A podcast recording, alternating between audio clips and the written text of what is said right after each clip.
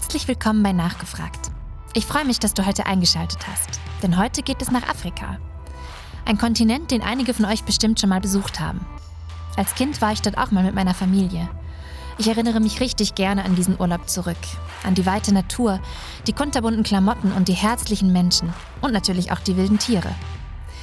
Was mir damals als junges Mädchen nicht bewusst war, Afrika hat doch eine ganz andere Seite. Eine Seite voller Gewalt und voller Leid. In Subsahara-Afrika, wozu Länder wie Mosambik, Nigeria, Kamerun oder auch die Demokratische Republik Kongo gehören, leiden auch insbesondere Christen unter zielgerichteter Gewalt. Mein Kollege John Samuel ist Rechtsexperte bei Open Doors für Subsahara-Afrika und wird mir heute mehr darüber berichten, wie es den Christen dort geht. Hallo John, schön, dass du da bist. Ich durfte mich schon mal ganz ausführlich mit deinem Kollegen Ilia über das Thema der Christenverfolgung in Subsahara-Afrika unterhalten. Da das schon wieder eine Weile her ist und manche unserer Zuhörer den Podcast vielleicht auch gar nicht angehört haben, möchte ich dich gerne bitten, nochmal zusammenzufassen, wie die Lage für die Christen in Subsahara-Afrika momentan aussieht. Uh, just uh, uh, Bevor ich im Detail auf die Herausforderungen eingehe, mit denen Christen in Subsahara-Afrika konfrontiert sind, möchte ich noch etwas anmerken.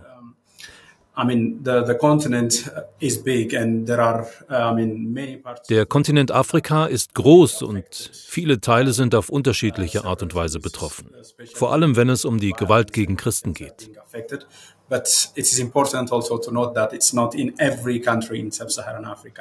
Es ist auch wichtig anzumerken, dass die Christen nicht in allen Ländern Subsahara-Afrikas mit diesen Schwierigkeiten zu kämpfen haben. Es gibt zwar Probleme in vielen Regionen, aber nicht auf dem gesamten Kontinent. Um auf deine Frage zurückzukommen, die Herausforderungen, mit denen Christen konfrontiert sind, bestehen, um es ganz einfach auszudrücken, darin, ein normales Alltagsleben zu führen. Sowohl als Mensch als auch als Christ. Uh, is one of one of the challenges uh, in, our in our continent. That includes, you know, security. Uh, that includes Dazu gehört zum Beispiel die Sicherheit der Menschen. Und auch um Dinge wie zur Schule zu gehen und wieder sicher zurückzukommen oder zur Arbeit zu gehen und ein sicheres Arbeitsumfeld zu haben, in dem man nicht wegen seines Glaubens angegriffen wird.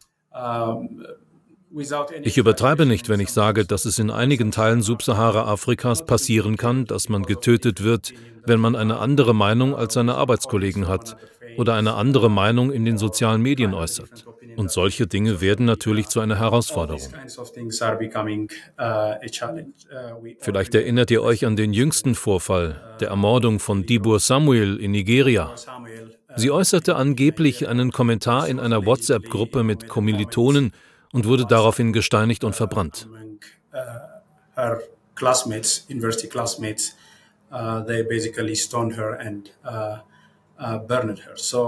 Um ein umfangreicheres Bild zu vermitteln. Entführungen sind an manchen Orten an der Tagesordnung. Menschen werden wegen ihres Glaubens verfolgt. Menschen werden wegen ihres Glaubens festgehalten. Ein normales und menschenwürdiges Leben als Christ und als Mensch zu führen, wird in vielen Ländern Subsahara-Afrikas zu einer großen Herausforderung. Die Religionsfreiheit ist vielerorts stark bedroht und der Widerstand äußert sich meist in Form von extremer Gewalt uh, and it is uh, the, the resistance is mostly you know manifested in terms of extreme violence and also that has its own impact und das hat auch Auswirkungen auf das kirchliche Leben. Uh, Im Nordosten Nigerias werden zum Beispiel ständig Kirchen angegriffen. Die Menschen versammeln sich zum Sonntagsgottesdienst und während sie beten, werden viele von ihnen mit Gewehren und Macheten auf sehr grausame Weise getötet. Unfassbar. Die Gewalt ist dort also wirklich allgegenwärtig. Und leider ist es auch nichts Neues, dass Christenverfolgung oft mit Gewalt einhergeht. Aber das Maß an Gewalt in Ländern südlich der Sahara erscheint mir doch sehr extrem und irgendwie steigt es auch stetig. Woran liegt das? Uh,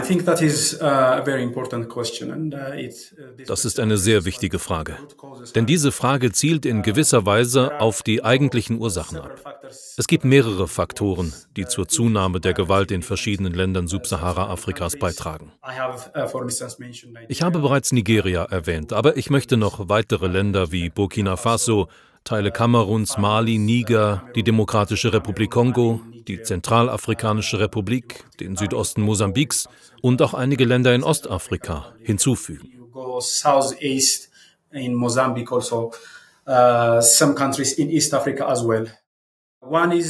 Ein Faktor, der dazu beiträgt, ist natürlich die politische Instabilität die auf einen schwachen Staat zurückzuführen ist.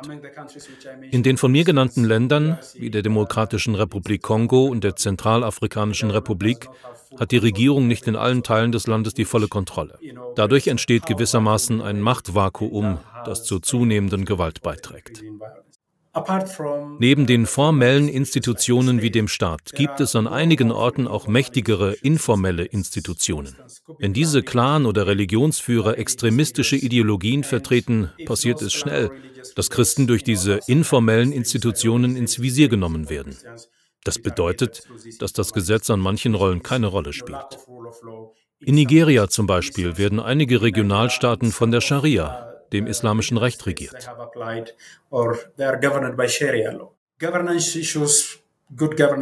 Außerdem ist die Staatsführung ein Problem. Die Menschen bekommen nicht genügend Möglichkeiten in Bezug auf berufliche Bildung und Ähnlichem. Und das eröffnet Möglichkeiten für eine sehr schnelle Radikalisierung, vor allem wenn man sich die Nachrichten ansieht. Die extremistischen Gruppen bieten den Menschen Macht, indem sie ihnen Waffen zur Verfügung stellen. Und das wird von einigen als eine Art Gelegenheit gesehen weil es an einer guten Führung mangelt und die Regierung nicht in der Lage ist, genügend Möglichkeiten zu bieten. Probleme mit der Staatsführung führen also zur Radikalisierung, gefolgt von einem hohen Maß an Straffreiheit.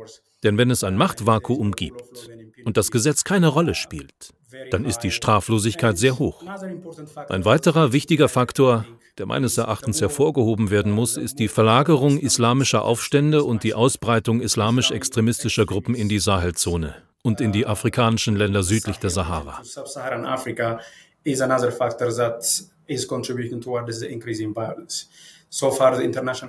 Die internationale Gemeinschaft hat der Errichtung islamischer Kalifate im Nahen Osten schon Aufmerksamkeit geschenkt, und sie haben tatsächlich etwas getan, um in diese Bewegung einzugreifen. Uh, Aber jetzt hat sich diese Bewegung nach Afrika, südlich der Sahara verlagert, insbesondere in die Sahelzone. Und das hat auch zum Anstieg der Gewalt gegen Christen beigetragen. Uh, Wirklich heftig, wie viele Faktoren da zusammentreffen. Welche Auswirkungen hat diese ganze Gewalt denn auf die Menschen, die in Subsahara-Afrika leben? Natürlich entstehen Trauma, Wut, Frustration, Ängste und Hoffnungslosigkeit. So viele der Menschen leben von Landwirtschaft. Und wenn nun ein Familienmitglied und auch ihre Väter und ihre Vorfahren ausschließlich von der Landwirtschaft gelebt haben, dann ist das die einzige Lebensgrundlage für sie. Es deckt die Ausbildung, das Essen und alles andere ab. Man kann sich die Hoffnungslosigkeit nicht vorstellen, die sie angesichts der Traumata, die sie durchleben, empfinden. Die sozioökonomischen Auswirkungen sind der Verlust von Eigentum, Einkommen und sogar des Zugangs zu Bildung. Aufgrund der anhaltenden Gewalt in verschiedenen Teilen Subsahara-Afrikas, in Nigeria, Burkina Faso und so weiter, haben viele Kinder keinen Zugang zur Bildung. Uh, Die internationale Beobachtungsstelle für Binnenflüchtlinge hat berichtet, dass in Subsahara-Afrika fast 11,6 Millionen Menschen auf der Flucht sind. Und die Gewalt ist eine der Hauptursachen dafür.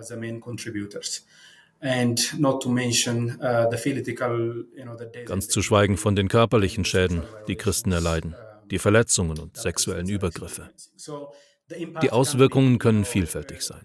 Und sie sind wirklich verheerend.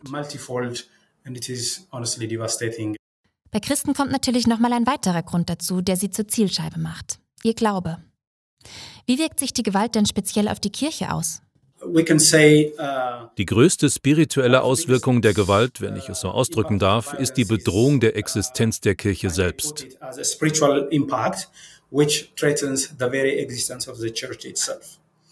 Wenn man wegen seines Glaubens angegriffen wird, wenn christliche Gemeinschaften, Kirchen oder Dörfer, in denen überwiegend Christen leben, angegriffen werden, dann ist damit auch die eigentliche Funktion der Kirche in Gefahr. Die Menschen fühlen sich nicht mehr sicher dabei, in die Kirche zu gehen, Gemeinschaft zu haben, Glaubensgeschwister zu treffen und die üblichen Veranstaltungen durchzuführen. Es wird wirklich schwierig für sie.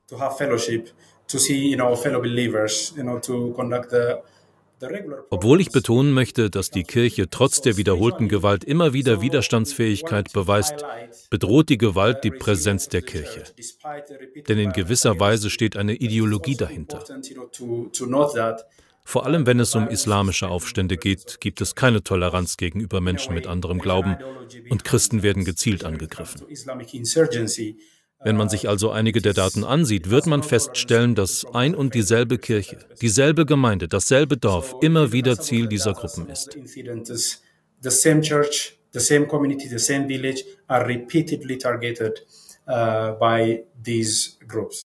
Das wäre tatsächlich auch meine nächste Frage gewesen. Wenn generell so viel Gewalt in diesen Regionen herrscht, wie können wir wissen, ob die Gewalt spezifisch gegen Christen gerichtet ist? Ich möchte gerne ein Beispiel aus Nigeria nennen. Dort gibt es eine Flüchtlingslager-ähnliche Siedlung. Es handelt sich dabei nicht um eine formale Binnenflüchtlingssiedlung, sondern um einen Ort, an dem Tausende von Christen aus ihren Dörfern geflohen sind, weil sie wiederholt von bewaffneten, militanten und extremistischen Gruppen angegriffen wurden. Tausende von ihnen haben sich also an einem anderen Ort zusammengetan weit weg von dem Ort, an dem sie früher einmal lebten. Und vor kurzem wurde diese Siedlung wieder von genau derselben Gruppe angegriffen. Und in dieser Binnenflüchtling-ähnlichen Siedlung sind wirklich 100 Prozent der Menschen Christen. Die Gewalt in der Sahelzone, in Nigeria oder in Subsahara-Afrika hat hauptsächlich mit Umweltproblemen zu tun.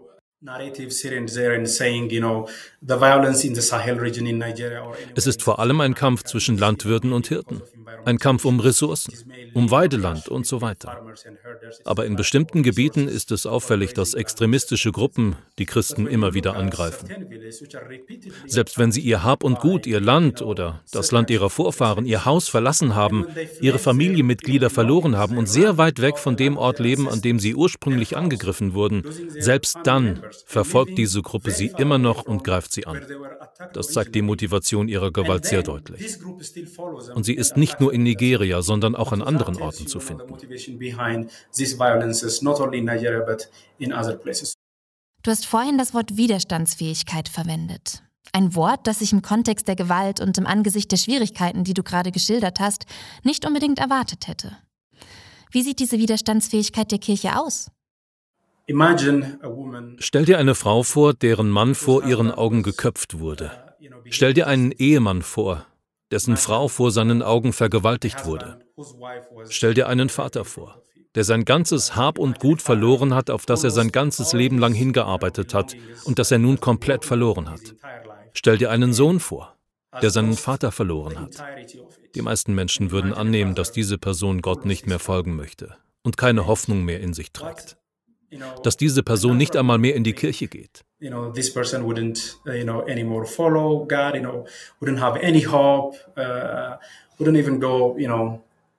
Manchmal gehen wir mit einem Team zu ihnen und wollen diese Menschen ermutigen, und dann werden wir oft von ihren Zeugnissen inspiriert. Sie sind immer noch treu. Sie beten immer noch zum Herrn. Sie sind immer noch voller Hoffnung, dass sich die Dinge zum Guten wenden werden. Sie haben den Glauben an ihren Herrn nicht verloren und versammeln sich immer noch in ihrer Kirche. In einigen der Kirchen kann man noch die Überreste der Brände sehen, denn bei den Angriffen werden meist Kirchen und Häuser verbrannt. Aber obwohl die Kirche noch in Trümmern liegt, versammeln sie sich ein paar Wochen später schon wieder, um gemeinsam zu beten und einander zu ermutigen. I honestly I wouldn't do that and uh, you know an, an ordinary person wouldn't say that. Ich persönlich könnte das ehrlich gesagt nicht tun. Und ich denke, die meisten von euch auch nicht. In manchen Teilen Nigerias sind Entführungen und Lösegeldforderungen eine ziemlich gängige Praxis. Es ist eine der Möglichkeiten, mit der sich die Gewalt finanziert. So kommen zum Beispiel Terroristen aus dem Stamm der Fulani in ein christliches Dorf. Sie brennen das Dorf nieder, halten jeden fest, der sich ihnen entgegenstellt, wen auch immer sie finden. Sie brennen die Kirche nieder und nehmen alles in ihren Besitz, was sie haben wollen.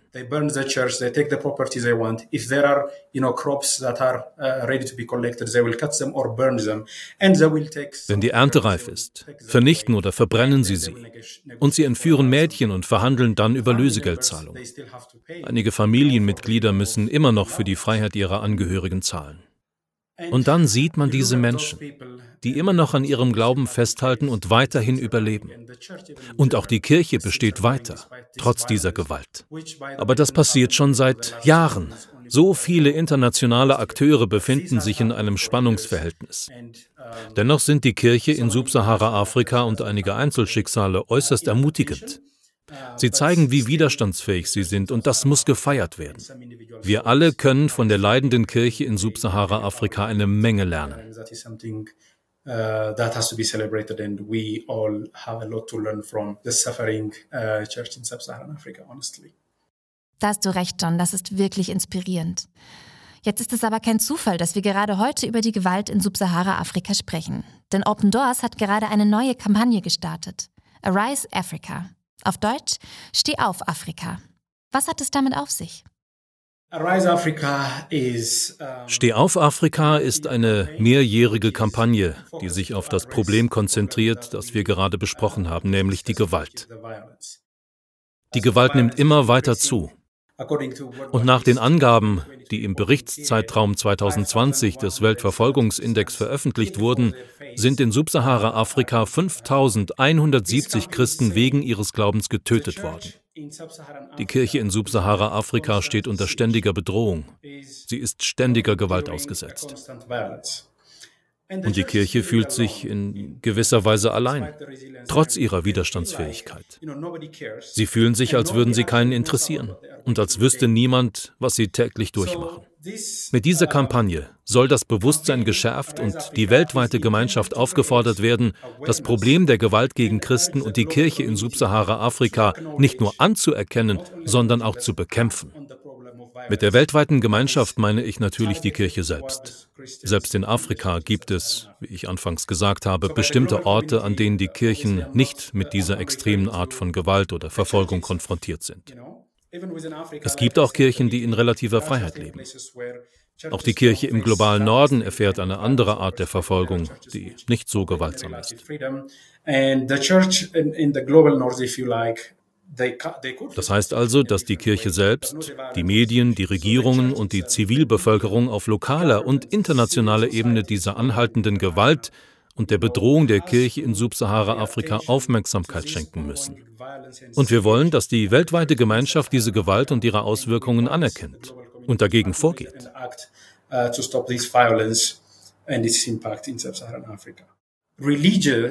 Die Religion als ein Faktor, der zur Gewalt beiträgt, wird von so vielen Akteuren in Schlüsselpositionen übersehen. Es gibt einige internationale Gemeinschaften, die das religiöse Element hinter der Gewalt nicht anerkennen. Das sind internationale Organisationen wie die UNO zum Beispiel, aber auch Regierungen, die sehr gute Beziehungen zu den Regierungen in Subsahara-Afrika haben. Wir wollen also mit den Regierungen, den Medien und der weltweiten Kirche in Kontakt treten, damit sie das anerkennen. Sobald das anerkannt wird, werden hoffentlich Maßnahmen folgen. Was steckt denn hinter dem Namen Steh auf Afrika? So it has got something to do with acknowledging the resilience of the sub-Saharan uh, African Church. Es hat etwas mit der Anerkennung der Widerstandsfähigkeit der Kirche zu tun, die, wie ich sagte, trotz der ständigen Gewalt immer noch aufrecht steht und den Menschen um sie herum Licht bringt. Es ist ein Aufruf an die Kirche in Afrika selbst, die Betroffene und die Nicht-Betroffene zusammenzukommen und sich gegen extreme Gewalt zu stellen. Es ist ein Aufruf an die weltweite Kirche und die globale Gemeinschaft, sich den Bemühungen der Kirche in Subsahara-Afrika anzuschließen, die Gewalt zu überwinden und über die Herausforderungen hinaus zu gedeihen. Wir wollen also trotz der Herausforderungen, mit denen die Kirche in den Ländern südlich der Sahara konfrontiert ist, die positive Einstellung zum Ausdruck bringen. Die Kirche sollte nicht die Hoffnung verlieren. Wir hoffen, die weltweite Gemeinschaft zu mobilisieren, damit sie sich an die Seite der Kirche stellt und diese die Hoffnung nicht verliert. Sie sollte ihre Stimme erheben und für die Überwindung der Gewalt eintreten. Das ist der Grundgedanke hinter dem Namen.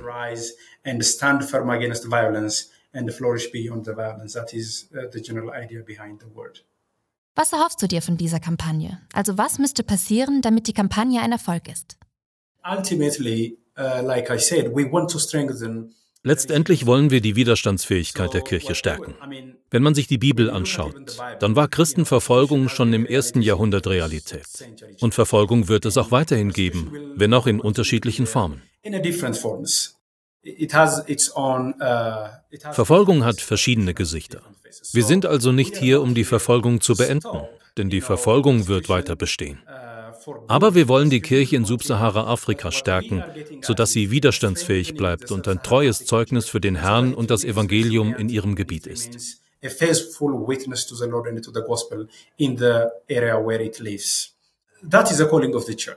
Das ist die Berufung der Kirche.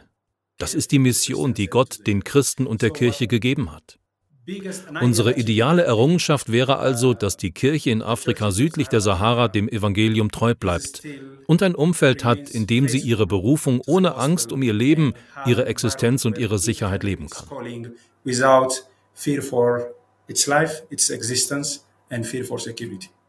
Vielen Dank, das ist wirklich ein schönes und auch ein richtig wichtiges Ziel. Was können wir denn hier in Deutschland tun, um dazu beizutragen? Yes, excellent. Um, ja, ausgezeichnet. An erster Stelle steht natürlich das Gebet. Einer der Grundwerte unserer Organisation ist, dass wir Menschen des Gebets sind.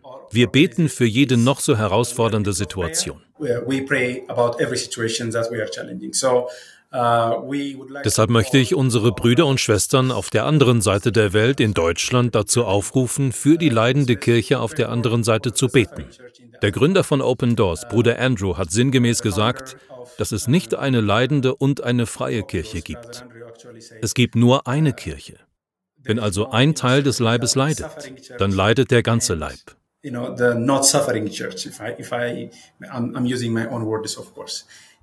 Eure Brüder und Schwestern, auch wenn ihr sie nicht seht, sind eure Familienmitglieder.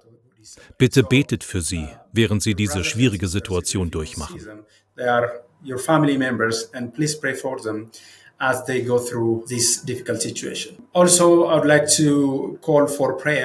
Ich möchte auch zum Gebet für die Regierungen in den afrikanischen Ländern südlich der Sahara aufrufen, nicht nur für die Christen, sondern auch zum Gebet dafür, dass die Menschen das Richtige tun und ein Umfeld schaffen, in dem man in Sicherheit leben kann. Und dass das zu einem starken Staat und einer nachhaltigen Gesellschaft beiträgt. Wir beten konstant für die Staatsoberhäupter, dass sie die Weisheit haben, ihr Volk zu führen und für Sicherheit zu sorgen.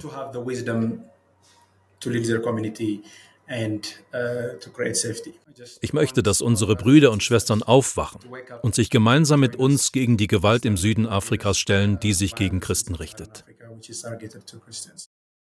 Vielen Dank, John, das machen wir. Gebet ist so wichtig und auch einfach das Beste und das Mächtigste, das wir tun können. Ich möchte euch Zuhörer aber auch ermutigen, die traurige Realität, die sich in den Ländern südlich der Sahara abspielt, weiterzugeben. Denn wie John gerade erzählt hat, ist das Aufmerksammachen auf diesen Missstand ein großer Punkt dieser Kampagne. Lasst uns also gemeinsam weltweit für unsere Familie einstehen. Vielen Dank, das brauchen wir. Vielen Dank, dass ihr eingeschaltet habt. Ich freue mich, wenn ihr auch nächsten Monat wieder dabei seid.